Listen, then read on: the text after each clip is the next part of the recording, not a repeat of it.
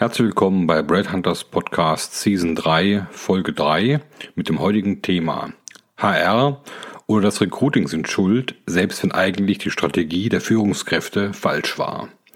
Hören Sie nun eine neue Folge von Brad Hunters Podcasts.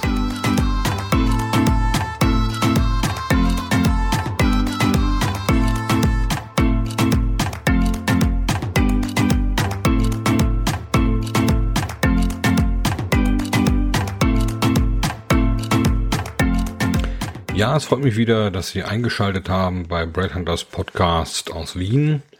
Und ja, starten wir gleich ins Thema. Kommen wir einmal zu einem anderen Aspekt, der eigentlich auch sehr wichtig ist, äh, jedoch selten so offen ausgesprochen wird, wie ich das tue. In meinen früheren Blogartikeln habe ich viel über Headhunting geschrieben, die letzten sieben Jahre, jedoch mehr darüber, wie richtiges Recruiting gelingt, also durch äh, Fleiß und volle Recruiting-Pipelines.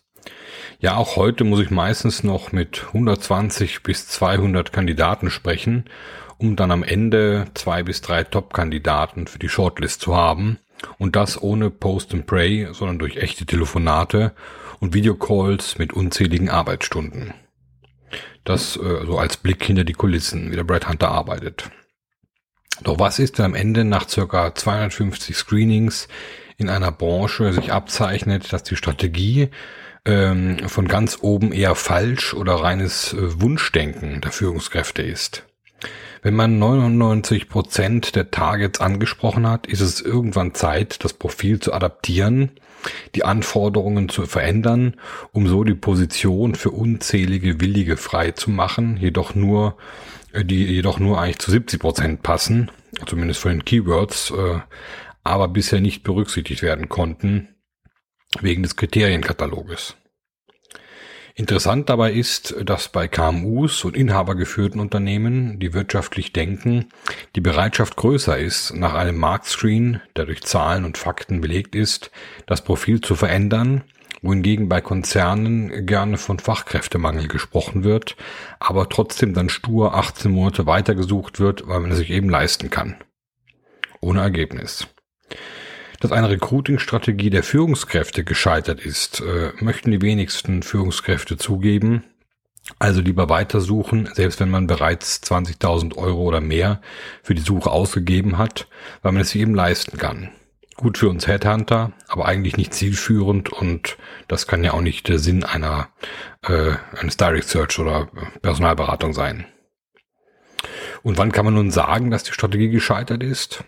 Ja, Recruiting Headhunting ist immer auch zu 50 Prozent wie Lotto.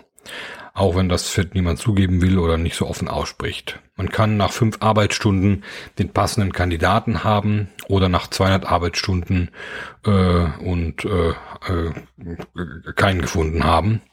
Und das hat natürlich nichts mit Kompetenz zu tun, sondern auch rein mit Glück.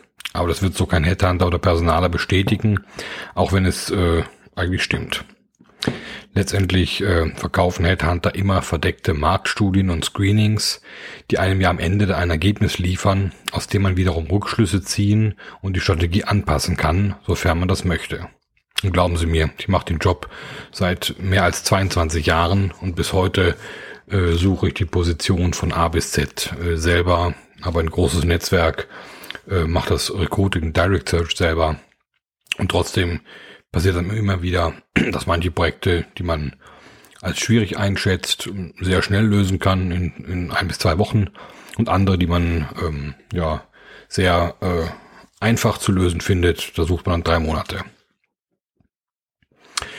Grundsätzlich äh, kann man sagen, dass man die Position adaptieren sollte, wenn ein Headhunter mit mehr wie 150 passenden Kandidaten gesprochen hat. Hier meine ich wirklich äh, fünf bis zehnminütige Telefoncalls und keine Massen-E-Mails, auf die nicht geantwortet wurde, weil sie nicht gelesen wurde oder Kandidaten damit überflutet werden, wie es heutzutage bei LinkedIn oft der Fall ist. Auch hier wird gerne gesagt, es gibt keine Kandidaten, dabei wurde nur schlampig gesucht, äh, die Hälfte nicht, der E-Mails nicht geöffnet, gelesen äh, und es gab auch keine Antwort von Kandidaten.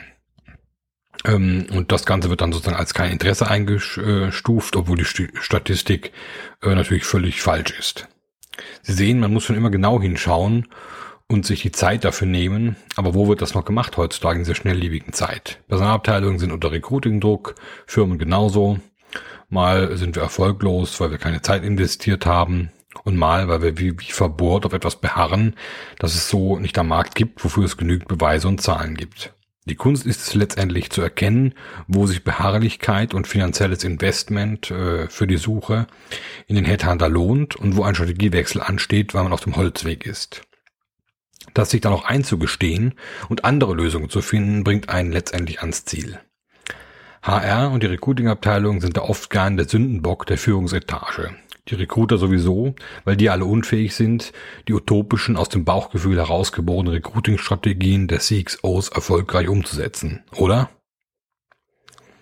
Der Fachkräftemangel, wie ich schon mal früher schrieb, ist hausgemacht äh, da man verbot nach der eierlegenden Wollmilchsau sucht, anstatt zweit- und drittplatzierte Kandidaten aufzubauen, die dann nach drei bis sechs Monaten performen und wirklich wollen und top sind.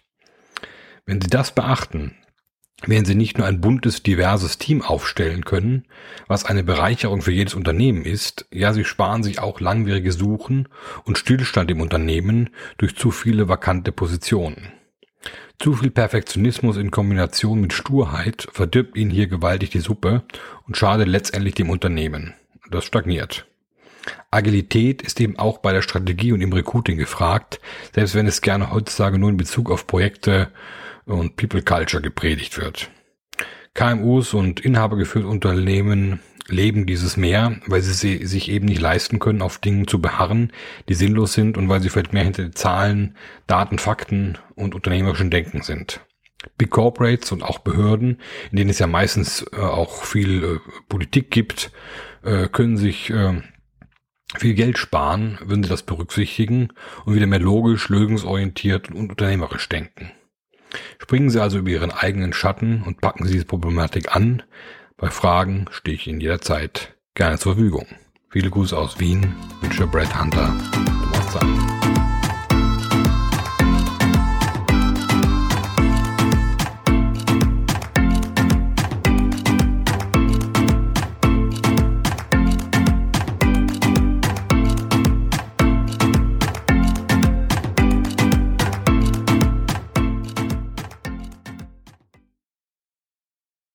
Ja, herzlichen Dank, dass Sie diese eine äh, Brett Hunter Podcast Folge angehört haben. Es gibt natürlich noch weitere, die Sie äh, auch auf äh, breadhunter.group finden oder auch die Bücher auf Amazon, indem Sie nach Thomas Zahlten oder Brett Hunter suchen. Natürlich finden Sie auch auf unseren Webseiten weitere Informationen. Ähm, weitere Podcasts wären zum Beispiel über echtes Unternehmertum ohne Startkapital und die letzten 30 Monate bei Brad Hunter oder der 50-jährige Systemfehler in der Personalberatung plus Smart Global Headhunting Speedboats oder ein Schritt zurück, um zwei Schritte nach vorne zu machen oder wie der Phönix aus der Asche nach dem Totalschaden von Brad Hunter 2008.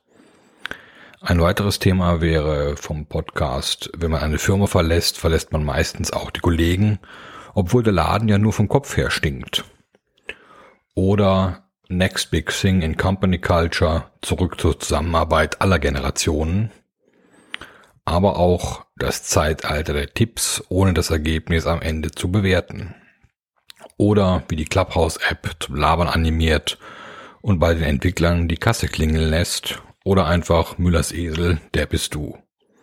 Des Weiteren haben wir einen Podcast zum Vorwort des Brett Hunter Buchs Nummer 7 vom März 2020 äh, und natürlich noch einen, der heißt Geistige Umerziehung durch Social Media Guidelines, Intoleranz der Toleranten, We are back in the 60s.